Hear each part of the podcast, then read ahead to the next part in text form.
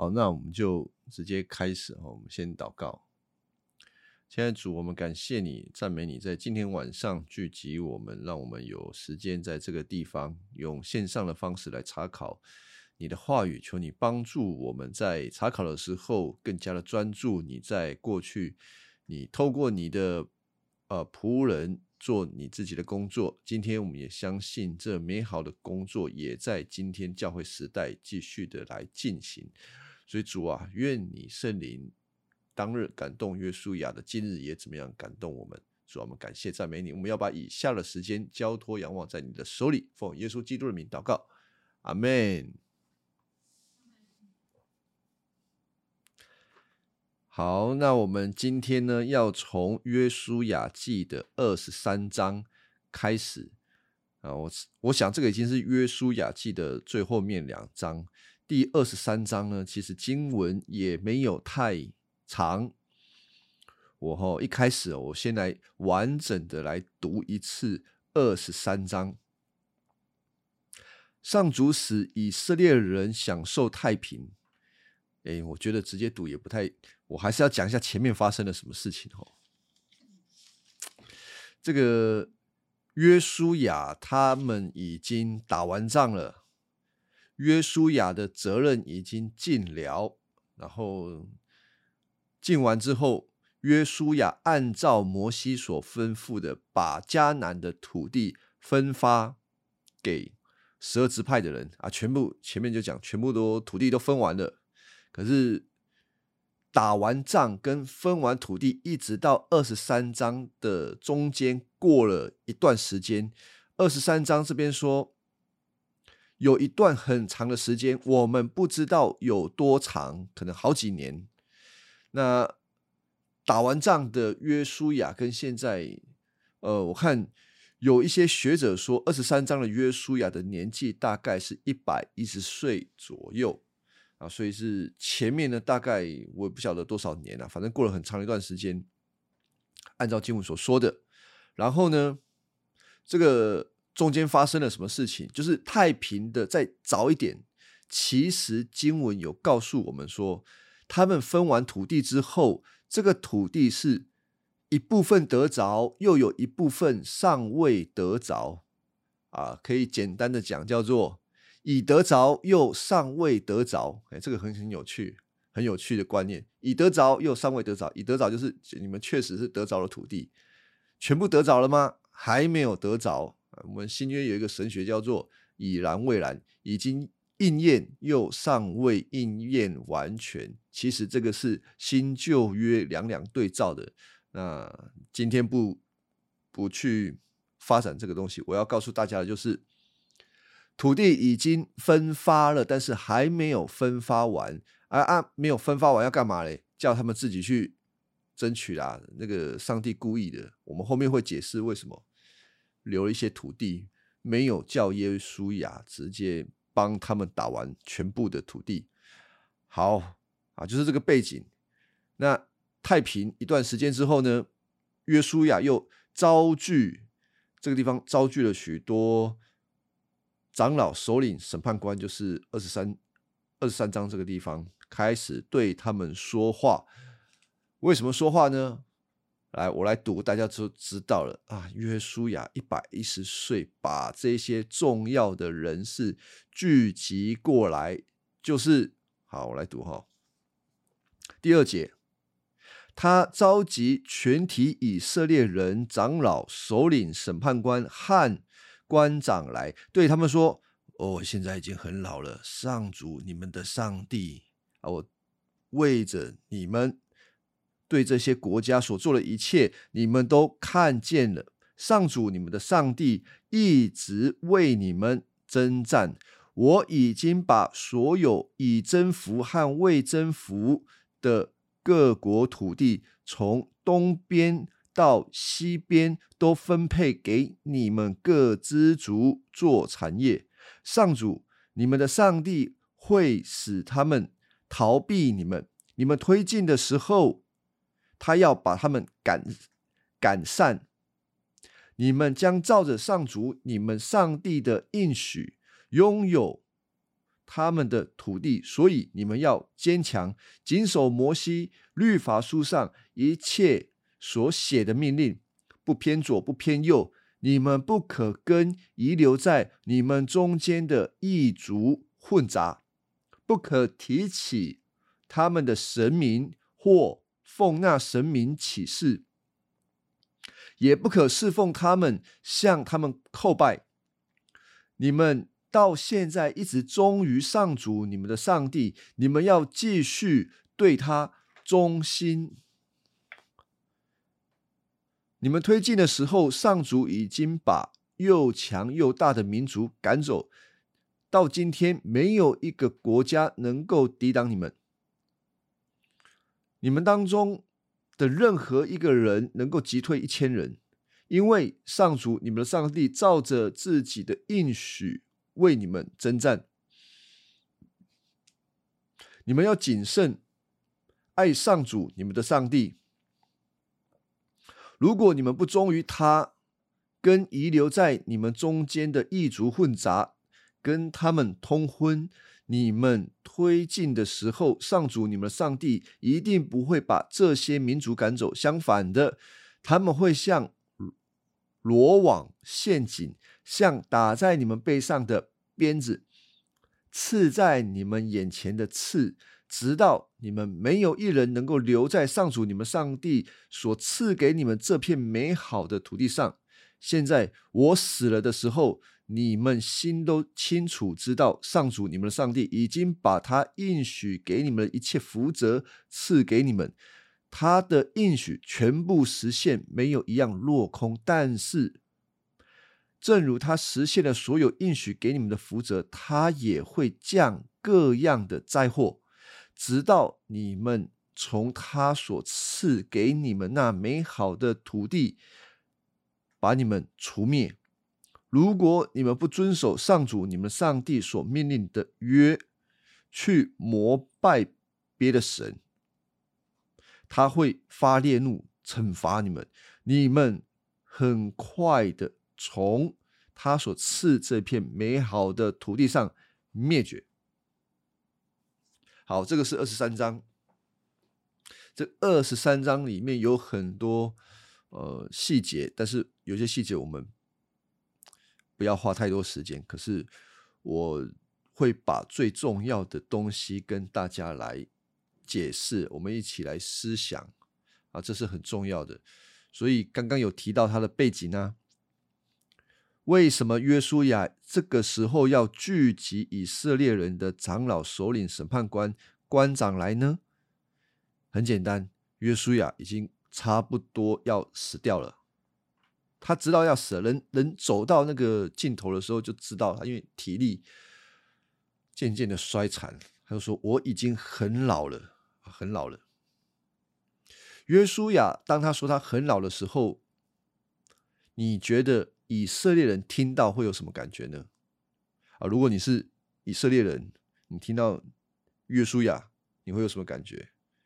也许啊，我们今天的人，就是我们现在，呃，现在听众啊，弟兄姐妹，你们听的这个，哎，没什么感觉啊，没什么感觉，主要是因为我们离约书亚的那个处境太遥远了。但是我们只要稍微回头想一想啊，回头想一想。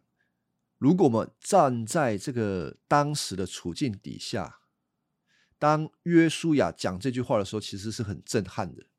为什么震撼呢？首先，我们要提一个问题，就是约书亚存在对于以色列人当时的意义是什么？当时它的意义是什么？那这个约书亚记啊，我们从开头讲到后面。开头讲到后面，最后面哦，有点忘记前面的事情，所以约书亚他是一个像摩西一样的领袖，我们要这样子理解约书亚，像摩西一样的领袖。我们来翻一下前面的经文啊，我们查约书亚记查了好像两个月了吧，对于前面的经文应该会有些忘记。我先读一下《约书亚记》的一章五到到第九节好了，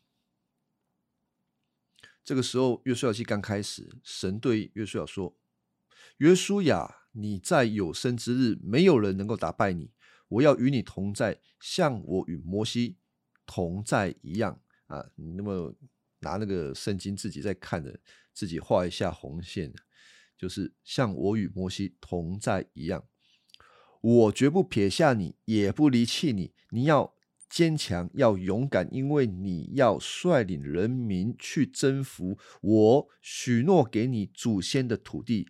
只要你坚强，非常勇敢，切实遵守我仆人摩西给你的全部律法，不偏左不偏右，你将无往不利。你要常常诵念，日夜研读这律法书，使你能够遵守书上。所写的一切话，这样你会成功，事事顺利。好，我先读到这里就好了。好，读到这里，一章一章十七节，我来看一下一章十七节。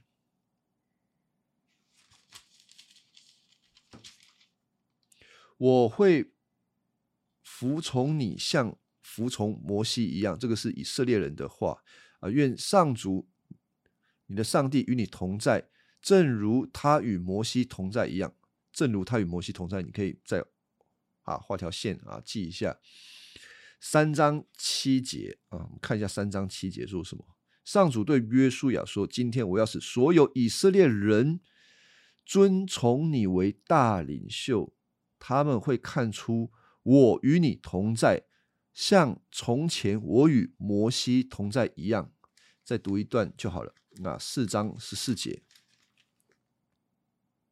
四章十四节这个地方，那一天，上主使以色列人民都尊崇约书亚为大领袖。从那时起，约书亚跟摩西一样，终身受人民尊敬。好，总的来说，在这些经文里面，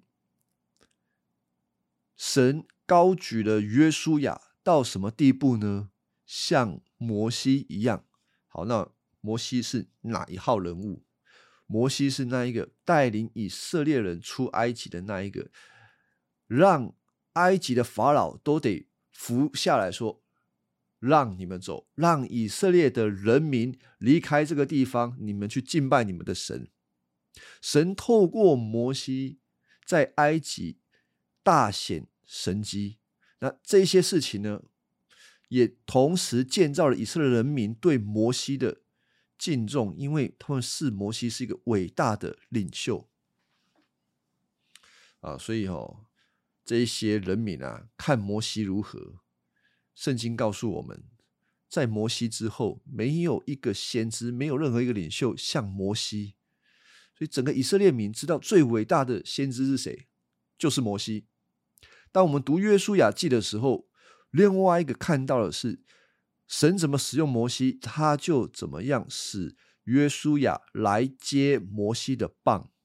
他的地位并不亚于摩西，所以即便摩西带领以色列人可能维持了四十年，而约书亚呢，他带领以色列人呃，虽然摩西在，约书亚也在，但实际上。约书亚接棒打仗的时间大约是七年，这七年约书亚的地位让以色列人一节一节的哇，看他就是我们的领袖，精神的支柱啊，是这样子的。然而哈，现在这个精神支柱说，我老了，哎，这是很难，我们需要理解，他老了。他老了，以色列人会怎么想呢？或者是我们先转过来，当约书亚对他们说“我老了”的时候，他在表达什么？当约书亚在对他们说“我老了”的时候，他在表达什么？表达一件事情，就是你们再也不能依靠我了。我过去。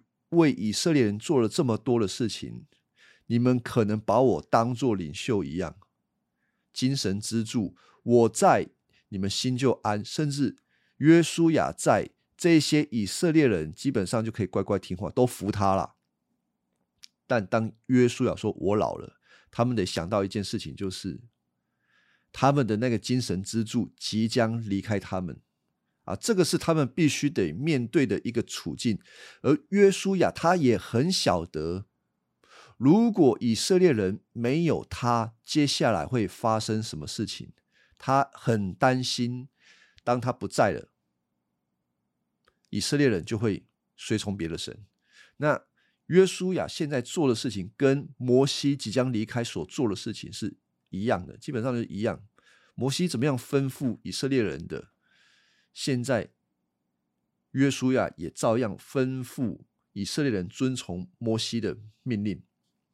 好，所以啊，从这里看，他说：“我老了啊，上主哦，你们的上帝为你们这些国家所做的一切，你们都看见了。”第三节，约书亚为什么要说这个呢？啊，你们为什么要说上主为你们做？你们都看见了。约书亚要把整个以色列人的依赖重新的接上神那里。以色列人知不知道整个征战都是神为他们征战的呢？我我认为啦，脑袋知道。脑袋知道所有的一切征战都是神做的，但是人本身的这个，我要说肉体哈，应该说应该怎么讲？人哈还是会倾向去抓住那看得见的领袖。你叫他们说相信上帝带领他们，哦，他们可以相信，但是他们心中更大的依赖是看见那一个真正带领他们的。约书亚，而约书亚呢，就在这个地方就跟他们说：“哈啊，你们要看看什么？这一些所有的事情都是上帝做的。你们的上帝一直为你们征战，为你们。这一节经文，我希望大家可以写下来，哦，你画红线写下来，提供我们每日的默想灵修啊。这个是很很很好的。约书亚说。”我们打仗进迦南是怎么一回事呢？是神，我们的神为你们征战的，不是我们得的，是神为你们。为神为什么为你们呢？神为什么为你们征战呢？是神有这个需要为你们征战吗？没有吧，神不需要为你们征战。那。还是说你们很配得，你们很好，所以神很喜悦你们为你们征战呢？也没有啊。你们有哪一些事情是配得神为你们征战？也没有啊。完全是出于神他的主动，完全是出于神对以色列民的爱，所以神为他们征战。这一位大有能力的神，竟然为他们这一个小民族来。征战，他们是一群蒙福的群体，他们必须想到这件事情，全然都是上帝的恩，他们不配得，但神却为他们做事。第四节，我已经把所有征战和未征战的土地都给你们了，全部都给你们了哦。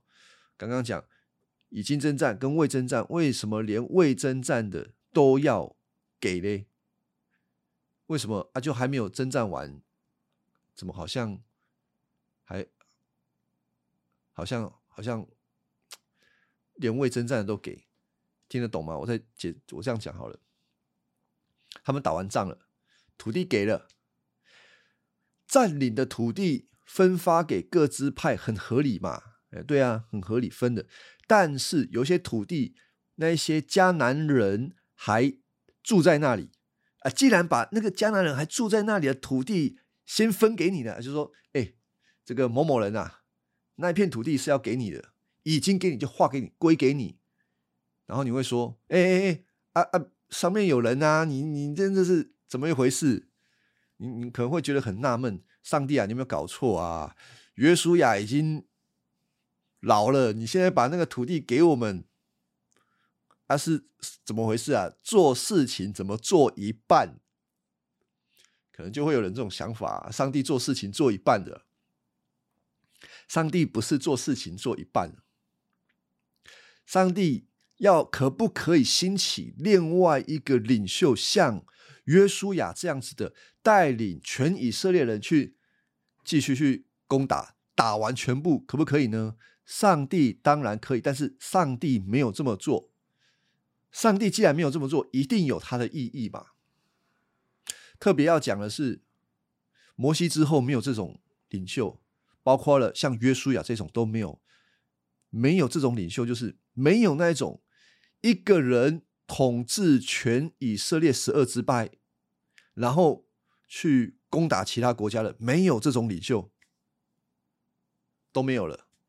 直到什么？直到大卫出现那这个过程是几百年的时间，在几百年当中出现了。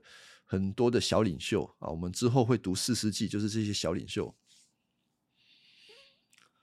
好，那我我刚刚要解释的就是，啊，连没有打完都分出去啊，这是上帝到底有什么意义啊？这给他们什么意义啊？这个意义就是，以色列人他们也需要学习一件事情，学习长大。你们的。大家长，我我我用家庭性的词汇来讲这个，你们的大家长约书亚，你看他，你受他带领啊，你就这样子得土地，你可能比较轻松。可是你少掉一个东西，你如果这一辈子都是被看得见的领袖带领的话，你的生命，你的属灵生命肯定会少掉一个东西，就是没有。人的时候，你无法自己接受上帝的带领，很重要。如果你一辈子总是想说，我需要有某一个领袖，那我们我们都是基督徒啊，我们都在教会里面。我们说领袖的时候，你都会想到，可能最小的是小组长啊，有区长啊，传道人、牧师，哇，我们有个大家长，一个牧师在那里。上帝带领这个家庭，然后扩张上帝的这个境界啊！如果我们的那个大家长不在了，该怎么办啊？就赶快去抱其他的人。我们喜欢抱这个，但万一也不是说万一一定会碰到了啦。你你再有什么领袖哈，即便是最小的小组长哈，你都有可能在某一些时刻，你没有人可以抱，那该怎么办？这个是好的，这个这个是好的，怎样好？没有人的时候，你自己要学习倚靠神，是你长大成熟的机会到了，而不是所有的事情上帝全部帮你做完，或者上帝透过其他的领袖全部帮你做完，没有，如同他们。分土地这件事情一样，接下来的这些没有拿到土地的，应该说，接下来那些他们得自己去征战土地的那些支主，哈，就必须信靠上帝的应许。就约书亚在在这里讲的啊，上帝会带领你们的，上帝会应许你们的，上帝跟你们同在的时候，你们一个人可以追赶一千个人。你要信这件事情。你要亲自的信上帝的话，然后呢去做。你不能够说，呃，拜托啊，约书亚，你你不要你不要死好不好？你们，你你你你不要不要退休好不好？不行啊，我们不能永远当一个好像妈宝这种角色。上帝也要做这些事情，上帝要以色列这些知足的人亲自的信靠他的应许，勇敢的去做。啊，这个是很重要的。好，我们继续看下去哦。所以这个不是上帝说做一半啊，是他邀请以色列人自己来参与在扩张迦南地的这一件事情。第五节，约书亚就讲到一些应许：你们的上帝会使他们逃避你们，你们推进的时候，他要把他们追赶。你们将照上主。你们的上帝的应许拥有他们的土地，应许说来了啊，前面第五节就是应许。通常你看圣经会都会这样子，前面讲应许，后面呢会讲什么？人的责任。上帝的应许既然是这样子，嗯，然后呢，然后在家里睡觉，土地就来了吗？没有啊，应许是这样子，所以你们要坚强。第六节，谨守摩西律法书上所说的一切，不偏左不偏右啊，就是这样子。啊，第七节有其他的诫命，我我顺带解释一个东西。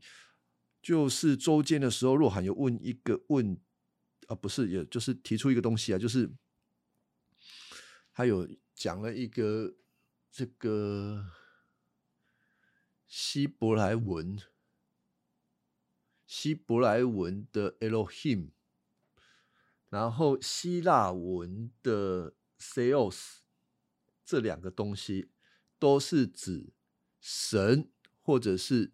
上帝，不管是神跟上帝，基本上是同样的，只是两种不同的用法。到底要翻神好了啊，还是要翻上帝好啦？反正就是指神。通常圣经和合本的翻译叫做上帝啊，或者是翻译成神。他在强调什么呢？上帝是那一个大有能力的那一位，他是创造的神，他是高高在上啊。你如果记不得，没有关系。你就记一件事情：当上圣经用神或者是上帝的时候，他就在讲的是上帝是一个高高在上的神啊，你这样记就好了。那圣经有另外一个词啊，这个希伯来文就会翻译成没有办法翻译啊，也不知道怎么读啦。那个没有办法读的东西，W H Y H。然后，英文圣经会翻译成，有时候翻译成亚卫，中文翻译成耶和华。现代中文译本翻译成上主啊，所以我刚刚读了很多经文，就是写说，借着上主你们的上帝，前面讲的是和本耶和华你们的神，耶和华你们的神，两个都一起用。两个都一起用，耶和华跟神哦，为什么呢？那耶和华有什么那个内涵呢？那个我我之前讲到的时候有讲这个，但是我我这个我只讲一个很很简单，帮助你们分辨他们的差异是什么。他是一个跟人立约的神，就是他是与人亲近的神。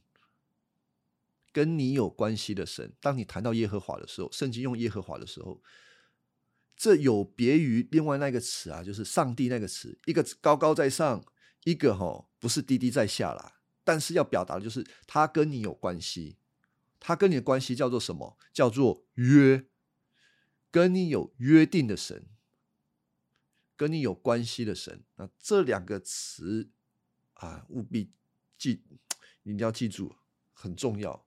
所以哈，你看到耶和华的时候，你要前后的经文，你就要想到他是跟我们有关系的，他是跟以色列民有关系的那一位啊。或者你看到那个上帝的时候，你就想到哦，他是那一位高高在上创造的那一位。那这个地方，耶和华你的神上主，你们的上帝，就是谈到跟你们有关系的那一位大能的神啊，就是。更重要，把这两个对神的称呼都加在一起。他的应许，他要让你们拥有土地，这是对以色列人说的。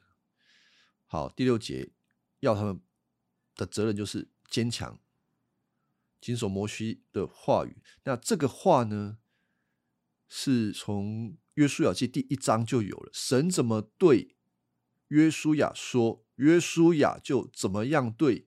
以色列民说：“约书亚这个人的特质就是这样子。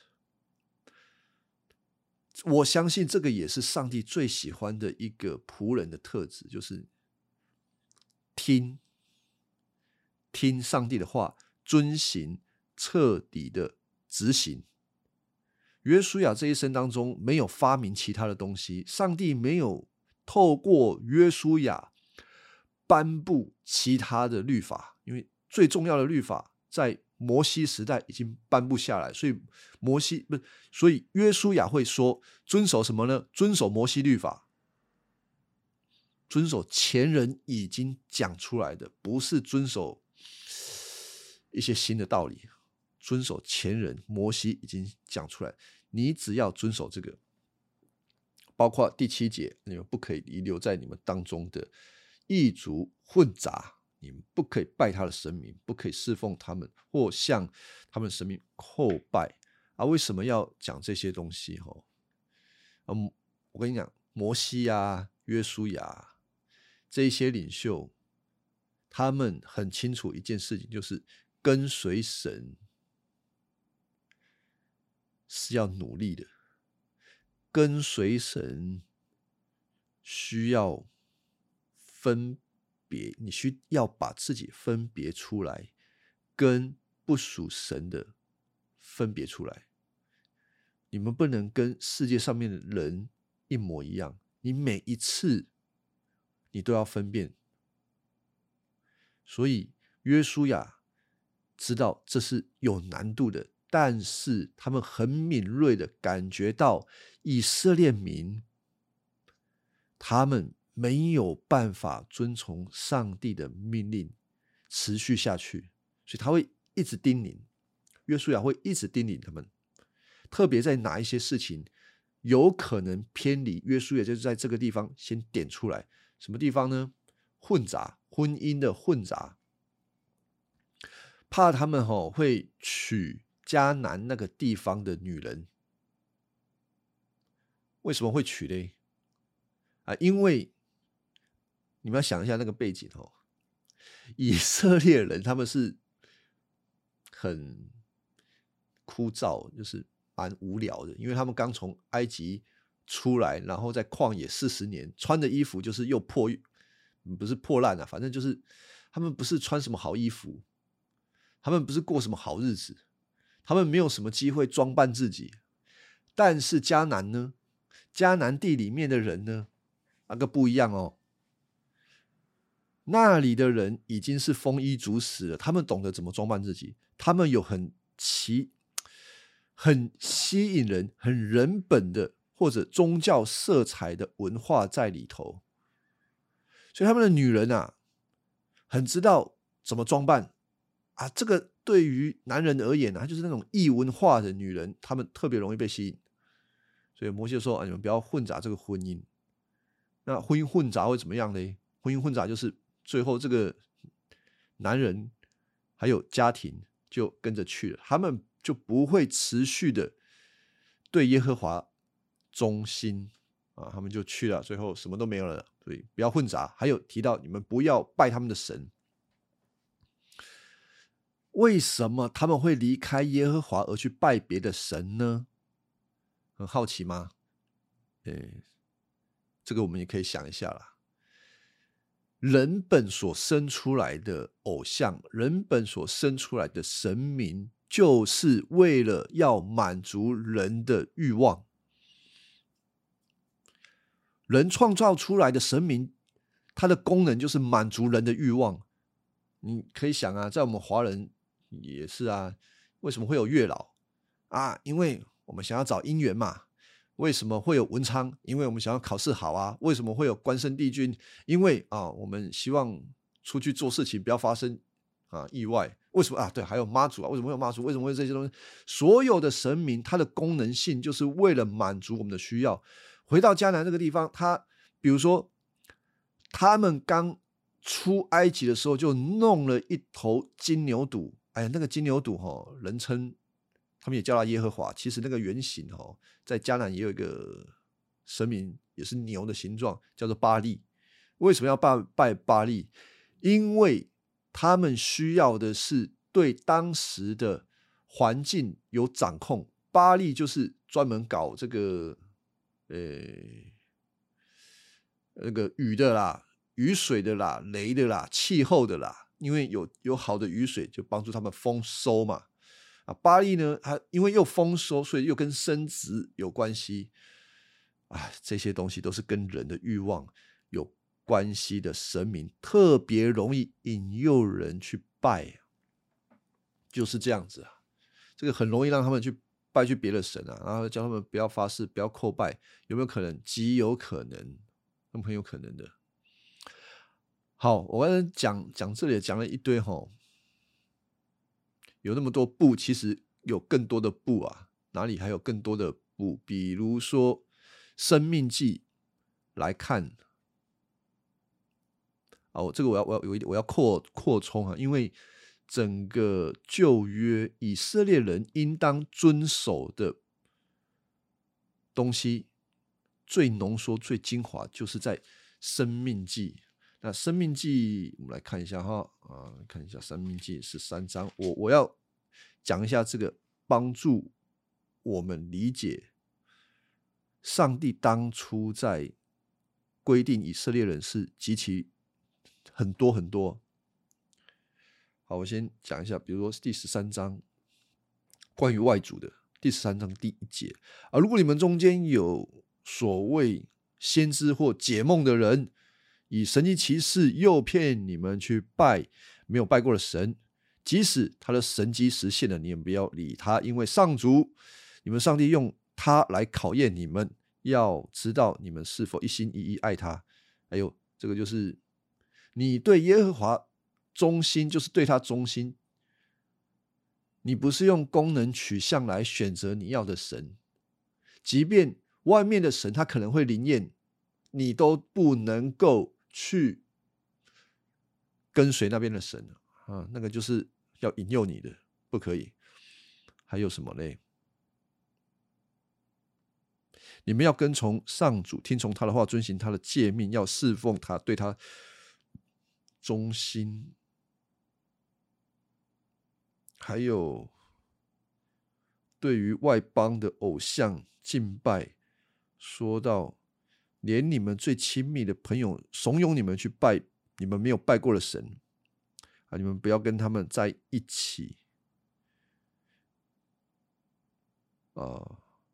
你们不可听从，不可被他说服啊！如果有这样子的人诱骗你们去拜别人神明的人，要怎么做呢？除掉他，用石头打死他。因为他想引诱你们离弃你们出埃及救你们摆脱为奴之家的神，哦，这段经文哦，讲明一件事情你要离开耶和华去拜那些功能性的神明，你并不是进到一个自由，而是进到一个辖制。嗯，进到一个辖制，怎么说呢？因为这个第十节就说到，他是把以色列人带回去埃及做奴隶，拜偶像，表面上看起来好像要自己掌控你的环境。好，大家再想一下哈，为什么有一些人会去求先知？为什么有一些人会去求？将来发生的事情，为了要掌控、掌控环境啊！但是，就从刚刚的经文来说，哈，没有啊，这些东西是引诱你们去随从外面的这个别的神，最后的结局就是你们做那一些东西的奴隶。当你们越想那些东西的时候，谁做你们的神？你们好像是要靠自己掌控、自己做主，然而你们反而是被辖制的。但是真正信靠耶和华是怎么样呢？信靠耶和华，某种呃角度来讲，好像就是我们无法掌控，可是人偏偏想要掌控啊。但是信靠耶和华，就是你不用去掌控，因为。上帝掌控，神掌控，以至于你可以安息，因为你知道他所为你定下来的每一件事情都有他美好的心意，所以你不需要去管说明天会发生什么事情，后天会发生什么事情啊，我将来会发生什么事情，到底好还是不好，不用在意。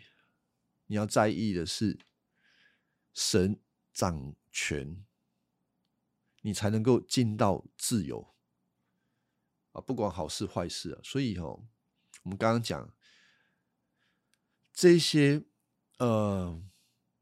引诱他们的上帝不喜欢这个，不喜欢他们受到这些引诱，反而是让他们陷入狭制。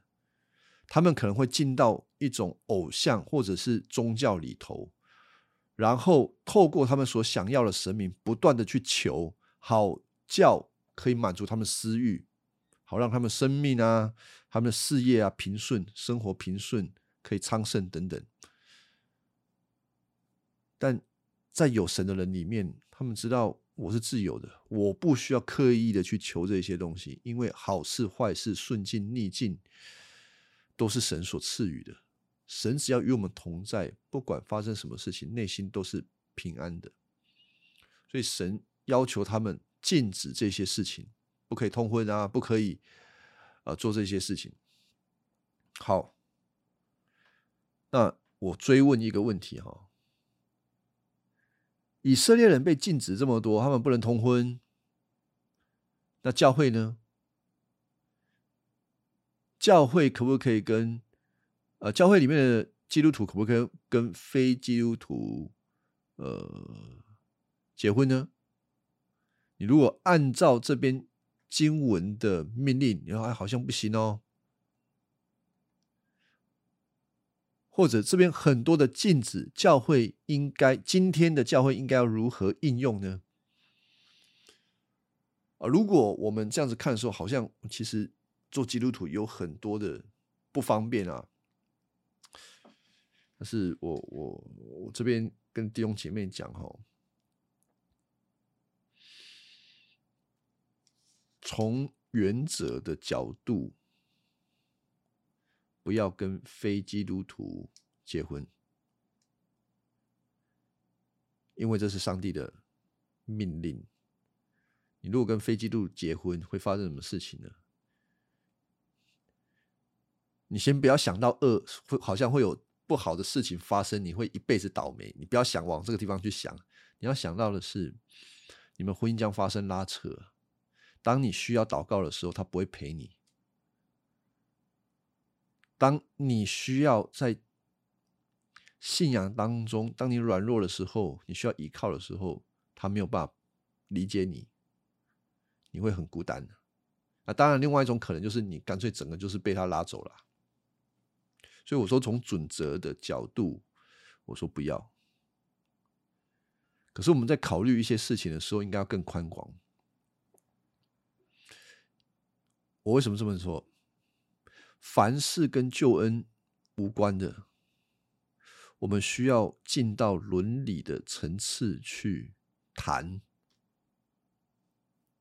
我再讲一次哦，跟救恩无关的东西，我们要进到伦理的层次。伦理的层次就不是绝对，呃，绝对的准则，就是就是说，你只看到一个原则、准则、命令。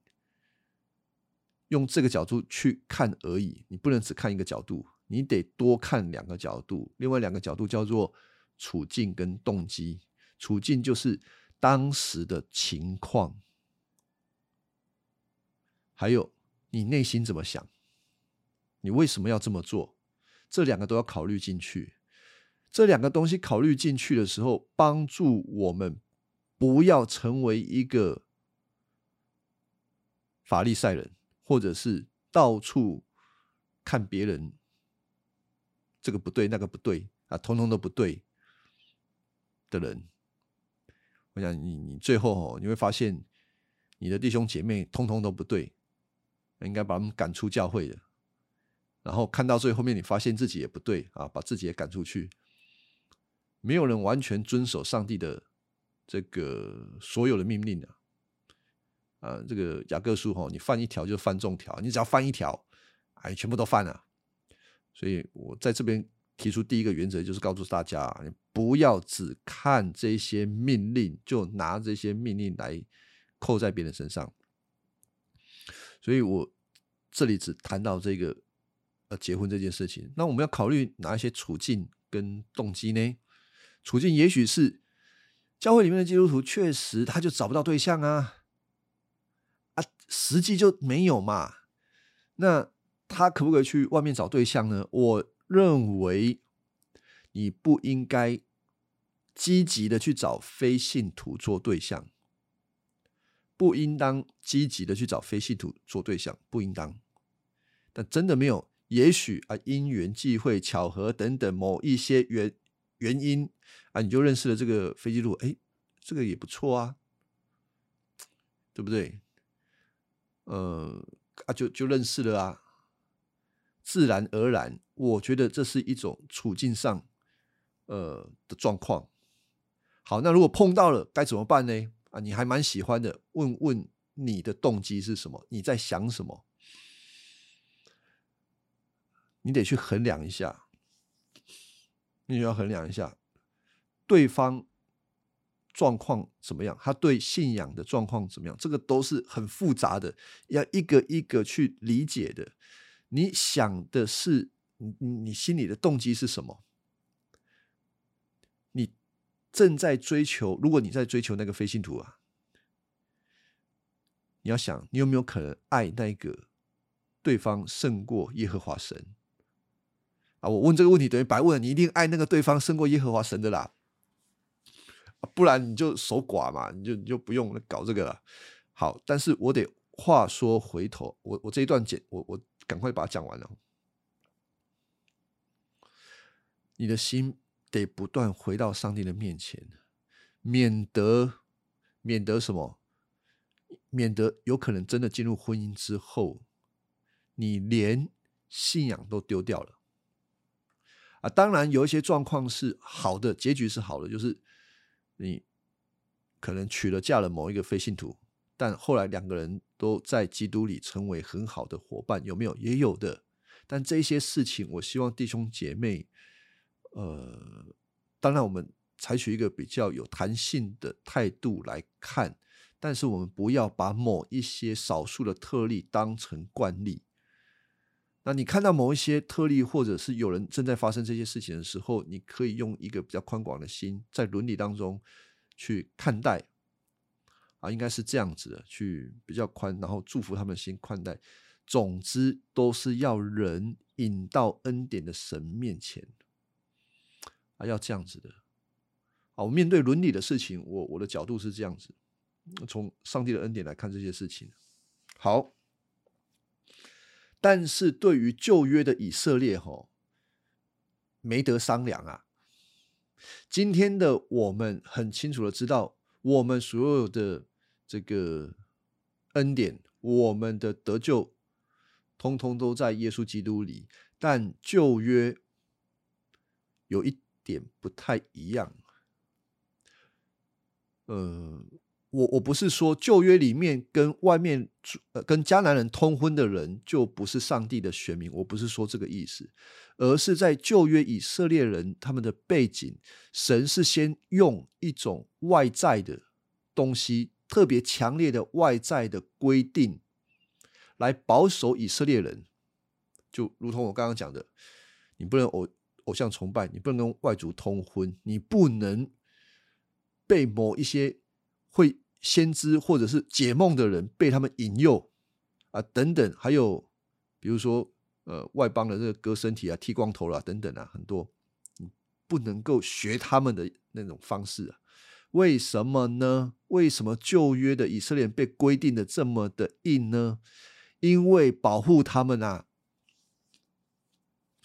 如果规定没有那么强烈，以色列人早就消失了。他们没有哪里好哦，以色列没有哪里好，他们是一个很小的民族。他们如果没有透过那么强烈的规定，他们在迦南这个地方很快就跟人家融合，然后就咻就没有了，没有啦，通通都没了。上帝就是要用这种很强硬的律法，塑造出上帝百姓的文化，好叫他们跟其他的民族不一样，不能够相容。直到什么时候呢？直到耶稣基督来到。你可以说，旧约的以色列人，他们有一个很重要保存他们民族特性、他们的圣洁的一个目的，就是为了使基督从他们这个民族被生下来。啊，所以神会用这种方式确保以色列人的身份。好，这一段是这样子。当然，这一些规定到了新约，我们还是得清楚的知道他们的意义是什么。好叫我们心里因为基督的缘故，知道如何遵守。但这个遵守与我们的救恩是无关的，与救恩无关，与救恩无关，还是要遵守。与救恩无关，还是要遵守。遵守，但不代表你啊，这个就知道我平常一直在讲的，就是遵守不能让你加分呐。不遵守也不会让你扣分啊，因为你分数就在耶稣基督里。那你为什么还要遵守呢？因为你遵守，你会更多的得到耶稣基督的益处，你会与神更亲密啊，所以你可以乐意的遵守，因为神爱你，你要乐意的遵守。好，所以在旧约里面是这样子，新约我们就被改变了。新约我们是透过耶稣基督得以圣洁。啊，旧约是透过外在的东西预表的方式，让我们知道要先圣洁，但外在的方式并不能使以色列人圣洁，对吧？他们没有办法透过不通婚，就是不通婚啊，不做某些事情圣洁，因为人的问题是在心里，是因为罪的缘故。那新约透过耶稣基督，我们是因着基督得产业。来读一段经文，以弗所书一章。十四节了，啊，同整一下，我们刚刚讲了那么长哈，你如果听到中间落掉了，你就记住这一节经文啊，以弗所书一章十四节，这圣灵是我们得基业的凭据，只等到神之名被熟识他的荣耀得到称赞。再看一节经文，希伯来书九章十五节。希伯来书九章十五节，为此他做了新约的中保。既然受死赎赎了人在前约之时所犯的罪过，便叫蒙召之人得着所永远的产业，应许所永远的产业。所以。真正的产业在哪里呢？真正的产业在耶稣基督里啊，不是迦南的那块土地。哦，跟弟兄姐妹一一直在重复这件事情迦南的土地地上的产业是旧约的时候，上帝先用可见的东西来训练他们，而最后你看到那些训练律法上面的训练是没有用的。他们没有办法遵守旧约律法，以至于维持的住在迦南地上面，最后他们被赶出去啊。好，如果没有耶稣基督，今天的基督徒会变成什么样子？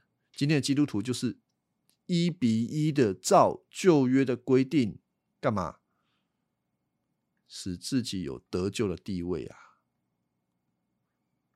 啊，就是这样，所以。所有的律法，你一条都不能犯啊，一条都不能犯。但你绝对不可能，你一条都保守不了。那我们一条都不能，一条都做不了，那我们怎么得着永生的生命呢？当然没有办法，以色列人没有办法啊，基督徒也没有办法。那基督徒是怎么得着的？基督徒是因信耶稣基督得到那应许的产业。哦，不是，不是因为那个我们做了什么，是基督为我们做，所以我们得着。好，讲了这么多，二十三章第八节，我们再看一下哈。二十三章八第八节，呃，你们到现在一直忠于。上主，你们的上帝，你们要继续对他忠心，对他忠心。你们推进的时候，上主把又强又大的民族赶走了。到今天，没有一个国家能够抵挡你们。你们当中任何一个人都能够击退一千人啊！约书亚再一次的把神坐在他身上的事情再讲一次给以色列人听。他坐在摩西身上，就坐在约书亚身上，他也会坐在你们身上。所以，对以色列人而言呢，他们可能很错，就是约书亚要不在了，但是。约书亚说：“吼，上帝有应许给你们的，哦，上帝有应许给你们的，不是靠我，是靠上帝的应许。因此，你们要信谁呢？不是信约书亚，而是信上帝，跟随他。啊，就是这样子。所以，约书亚最后说：你们要谨慎，要爱上主，你们的上帝，从心。”去爱他，不然他们就不会用心去爱他，他们会用比较的，比较什么呢？跟随耶和华神比较好，还是去从迦南地民族的文化神明比较好？那个比较啊，看一看也知道，比较一下哪一个比较好。如果哈，今天你不是。真的信靠，应该说你不是真的明白上帝有多好。你问十个，十个人都会说啊，迦南的那个文化，迦南的神明比较好。为什么？因为异国的文化通常都比较吸引人。他们的刚刚讲，他们的女性比较魅力，还有什么？他们的军事比较能力。你看那个，你看那个前面几章。他们在攻打北方的时候，他们用什么东西出来跟他们打仗？那个以色列就像民兵啊，民兵啊出来打仗啊。北方的那个军人是拿战车啊，然后从马战车啊出来打，怎么打？照理说，约书亚打那一场仗，应该就是怕死了，怎么打？那上帝说：“我跟你同在，我们会赢。”啊！但是如果你们不要神。你们看不到那个神，你们用眼睛看这个世界，你们一定说迦南的人比较好啦。你看他们可以自己做出强大的军事能力，依靠军事能力看得见的武器比较好，还是看还是依靠那看不见的神？通常都是说看得见的是你可以抓取来抓取的，你会去靠那个。还有迦南什么比较好？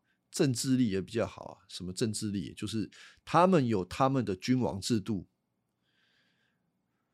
而以色列人没有君王制度啊。他们有的就是上帝透过领袖来管理他们，哎，那很麻烦哎。你到底是听谁的？就是以色列人永远都是要听那个上帝的，然后他派一个领袖啊，你们就得跟他的。但是地上的这个政治这个制度。通常都会受人的爱戴，因为他们可以推举一个他们喜欢的王，然后让他们觉得很自豪。你要做王还是做奴隶？你要做真正的王还是做被骗的奴隶？啊，这个大家可以想一下。基本上就是这样子。这个今天讲到。我们今天就停在这里。